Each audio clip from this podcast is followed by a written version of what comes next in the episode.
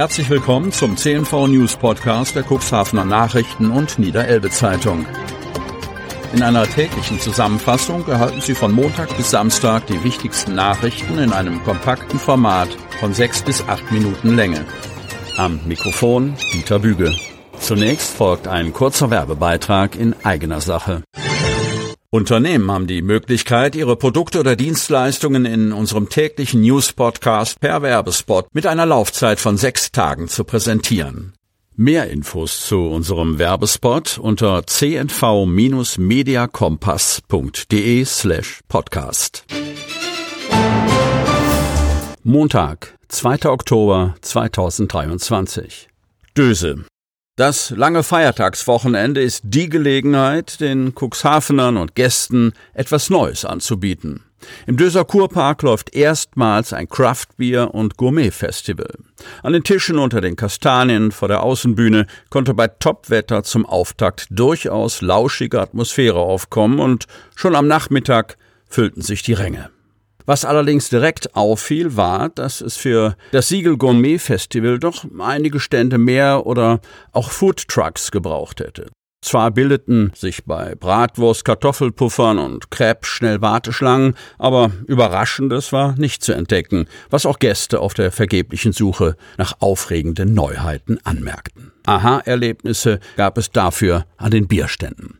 Der Hinweis auf das Cannabisbier auf handgeschriebenen Tafeln erzeugte umgehend die gewünschte Aufmerksamkeit. An jenem Stand mit den belgischen Bieren sind allein 30 verschiedene Biersorten erhältlich, für die aber auch zum Teil Preise auf dem Oktoberfestniveau, also eine Massbier, ein Liter zwischen 12,60 Euro und 14,90 Euro aufgerufen wurden. Dieses Preisniveau gilt aber nicht flächendeckend. Mehrere vorwiegend kleinere Brauereien halten an schön gestalteten Wagen eine ansehnliche Vielfalt verschiedener Craftbiere und passender Knabbereien für zu Hause wie Instant, Pfannenbrot aus der Dose bereit. Auch Bierkollektionen bieten sich als Souvenir oder Mitbringsel an. Interessant war, dass die Gäste angesichts der großen Auswahl gleich zu Beginn sofort ins Gespräch kamen und sich gegenseitig fragten, wie denn welches Bier schmecke. Manchmal gab es an den Ständen auf Anfrage auch eine Kostprobe. Einen schönen Akzent setzte am Sonnabend eine kleine Delegation der Oldtimer-Freunde Flögeln. Jens Heinz aus Cuxhaven und Holger Morgenroth hatten ihre Trecker aus den Jahren 1957 McCormick und 1961 Deutz mitgebracht und Raimund Hammer eine Zündab KS50 Supersport Cross, was bei einigen Gästen Erinnerungen auslöste und mit einem Lächeln kommentiert wurde. Das ist auch das, was Jens Heinz und den anderen Oldtimer-Freunden an dem Hobby so gut gefällt, wenn sie mal über die Straßen tuckern. Jeder ist dir wohlgesonnen, alle bleiben stehen, winken und freuen sich. Am Sonnabend sorgte die dreiköpfige Band Cracker Jacks mit ihrem Musikprogramm am Abend für volle Ränge. Im Kurpark genossen die Gäste bei immer noch stabilem Wetter den lauschigen Frühherbstabend. Das Fest wird heute und morgen fortgesetzt. Am heutigen Montag startet um 15 Uhr ein Kinderprogramm und der Abend steht im Zeichen bunter Lichter. Zum Abschluss ist am Dienstag von 15 bis 18 Uhr der Ohlenbroker Schlüsenchor zu hören. Am Montag ist das Fest von 13 bis 24 Uhr und am Dienstag von 12 bis 19 Uhr geöffnet. Bonbonregen bei leichtem Schauerwetter. 40 bunt geschmückte Motivwagen nahmen am großen Ernteumzug in Wanner teil.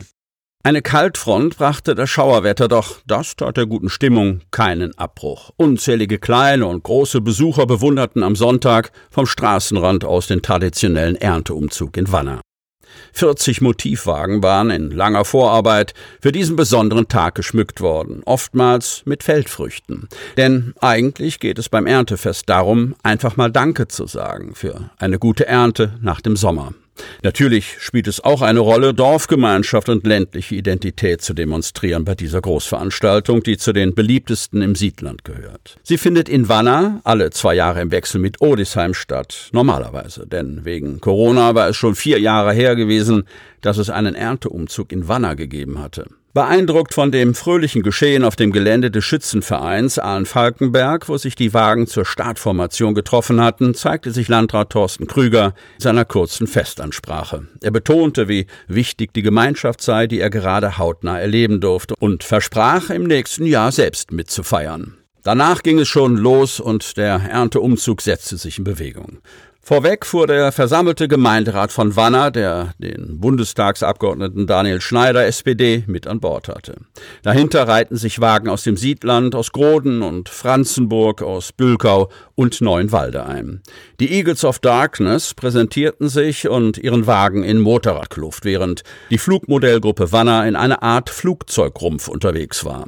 Der Kreativität waren keine Grenzen gesetzt und auch nicht der guten Laune, die das Publikum ansteckte, das sich entlang der Route positioniert hatte. Vor allem die Kinder wurden beim Vorbeirollen der Parade nicht enttäuscht, denn immer wieder flogen Bonbons und andere Süßigkeiten in die Menge, die schnell aufgesammelt wurden. Vier Stunden lang war der Umzug auf Achse und durchquerte alle Ortsteile von Wanner, bis er endlich in Osterwanner ankam. Dort bot unter anderem der Verkehrsverein in Zusammenarbeit mit den Landfrauen für die vielen Besucher leckeren Butterkuchen und Kaffee an. Der Hafenzubringer wird gesperrt. Cuxhaven. Eine Vollsperrung wegen Bauarbeiten in der Neufelder Straße in Cuxhaven wird ab dem 4. Oktober für eine Umleitung des Straßenverkehrs sorgen, der eigentlich vom Autobahnkreisel in den Hafenbereich möchte. Eine Woche lang wird es Beeinträchtigungen geben. Auch in die andere Richtung wird der Verkehr hier nicht fahren können. Wie die Stadt Cuxhaven mitteilte, sei es aufgrund von notwendigen Gleis- und Straßenbauarbeiten zur Instandsetzung des Bahnübergangs Neufelder Straße erforderlich, die Straße für den Straßenverkehr und Fuß- und Radverkehr voll zu sperren. Die Sperrung soll vom 4. bis 11. Oktober andauern. Eine Umleitung für den Straßenverkehr ist ausgeschildert. Die nach Cuxhaven fahrenden Verkehrsteilnehmer werden vom Kreisel aus zunächst in Richtung Stadtmitte auf die Papenstraße geführt. Der Fuß- und Radverkehr werde über die Neufelder Schanze umgeleitet, also durch das Hafengebiet. Ortskundige sollten den Bereich weiträumig umfahren, so die Stadt Cuxhaven, die außerdem darauf hinweist, dass es witterungsbedingt zu Verzögerung kommen könne. Sie hörten den Podcast der CNV Medien. Redaktionsleitung Ulrich Rode. Produktion Win Marketing, Agentur für Podcast-Produktionen.